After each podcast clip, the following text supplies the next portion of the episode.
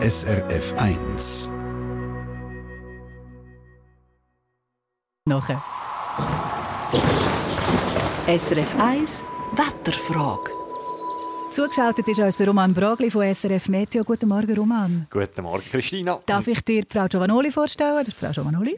Hallo. Guten Morgen, Herr Brogli. Und Frau Giovanoli hat eine Frage. Jetzt können Sie loslegen. Okay, mir ist aufgefallen, dass der Winter, obwohl es seit 14 Tagen kalt ist, der Filzersee sehr Mühe hat zum Zufrieren. Mhm. Und witzigerweise nicht an der tiefsten Stelle, dort ist er schon länger zu, aber an mehreren kleinen Wasserlöchern, die einfach nicht zugehen. Hm, jetzt ist die Frage, an was könnte das liegen, Roman? Ja, genau. Also es ist natürlich für mich jetzt schwierig, zum so Ferndiagnose machen und erklären, wo genau, wieso, welches Loch ist. Aber äh, wir können das ein bisschen zusammen anschauen. Äh, zuerst tue ich glaub, mal ein bisschen ausholen mit Sachen, die Ihnen, Frau Giovanoli, glaub schon klar sind. Aber es gibt ja gewisse Voraussetzungen, dass ein See überhaupt kann anfangen Eis bilden und das ist ja beim Silsee jetzt der Fall. Es hat ja schon Eis drauf. Das heißt, wir haben schweres, etwa 4 Grad warmes Wasser unten im See und kältes Wasser oben drauf dann fängt ein See überhaupt mal an zu frieren.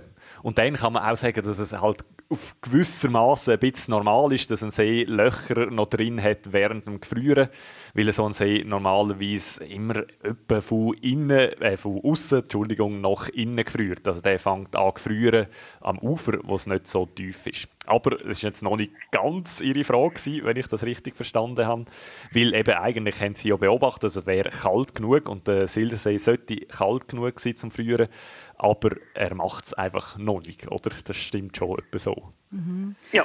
Und ich glaube, Sie haben auch eine Idee gehabt, woher das die Löcher kommen, warum es die hat. Ja, ich weiß nicht, ob das mit der normalerweise geführt ja der See so im Dezember, Mitte Ende Dezember. Und das kann sein, wenn es windstill ist, dass er in zwei Nächten komplett zu ist. Sogar bei den Einflusslöchern, also von den Flüssen, von den Einflüssen. Und ich weiß nicht, ob das mit dem höheren Sonnenstand jetzt zu tun hat, weil mehr Sonne auf der See kommt und die Löcher sind ja schwarz vom Wasser. Mhm.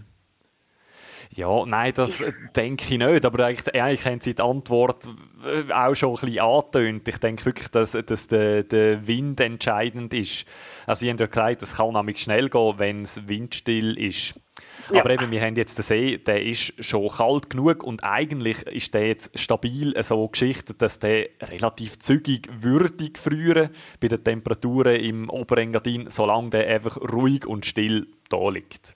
Aber ja. es macht er jetzt offensichtlich nicht und eben verhindern, dass der ruhig und still da liegt, kann das eigentlich nur etwas und das ist Wind, auch wenn er halt mhm. halt nicht komplett zugefroren ist. Das kann man sich dann ein bisschen vorstellen, dass der Wind halt Wasser auf der Oberfläche verschiebt und dort, wo der das Wasser verschiebt, gibt es natürlich nicht einfach irgendein Loch im See, sondern dort fließt gerade warmes äh, Wasser nach und es kommt zum Teil eben auch aus der Tiefe und ist wegen dem dann auch Wärme und äh, wärmer. Und ich vermute wegen dem, in dem Fall, dass der Wind eben das Wasser immer wieder umwälzt und wegen dem das Gefrieren verlangsamt.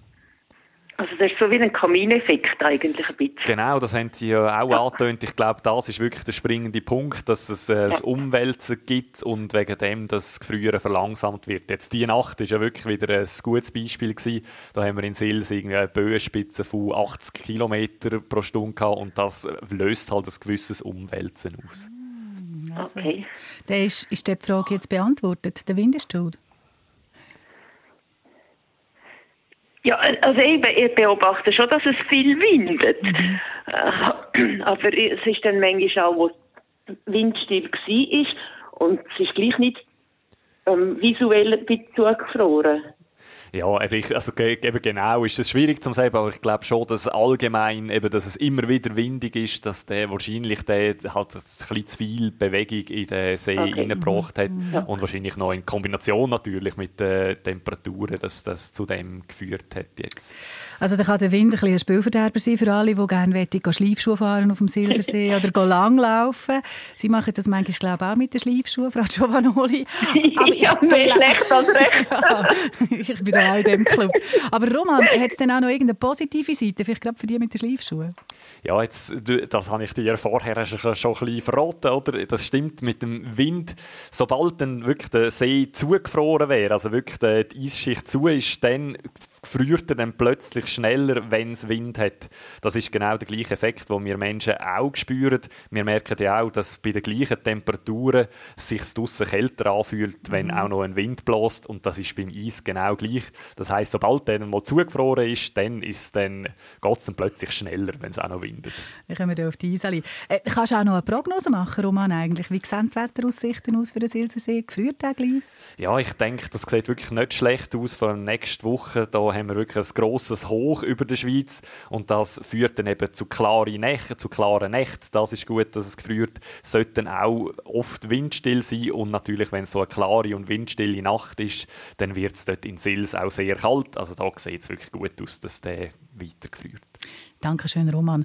Frau Giovanoli, die können Sie ja dann ein Foto machen, wenn es so weit ist und uns die schicken ins Studio. Ist gut, ist gut. mache ich gerne.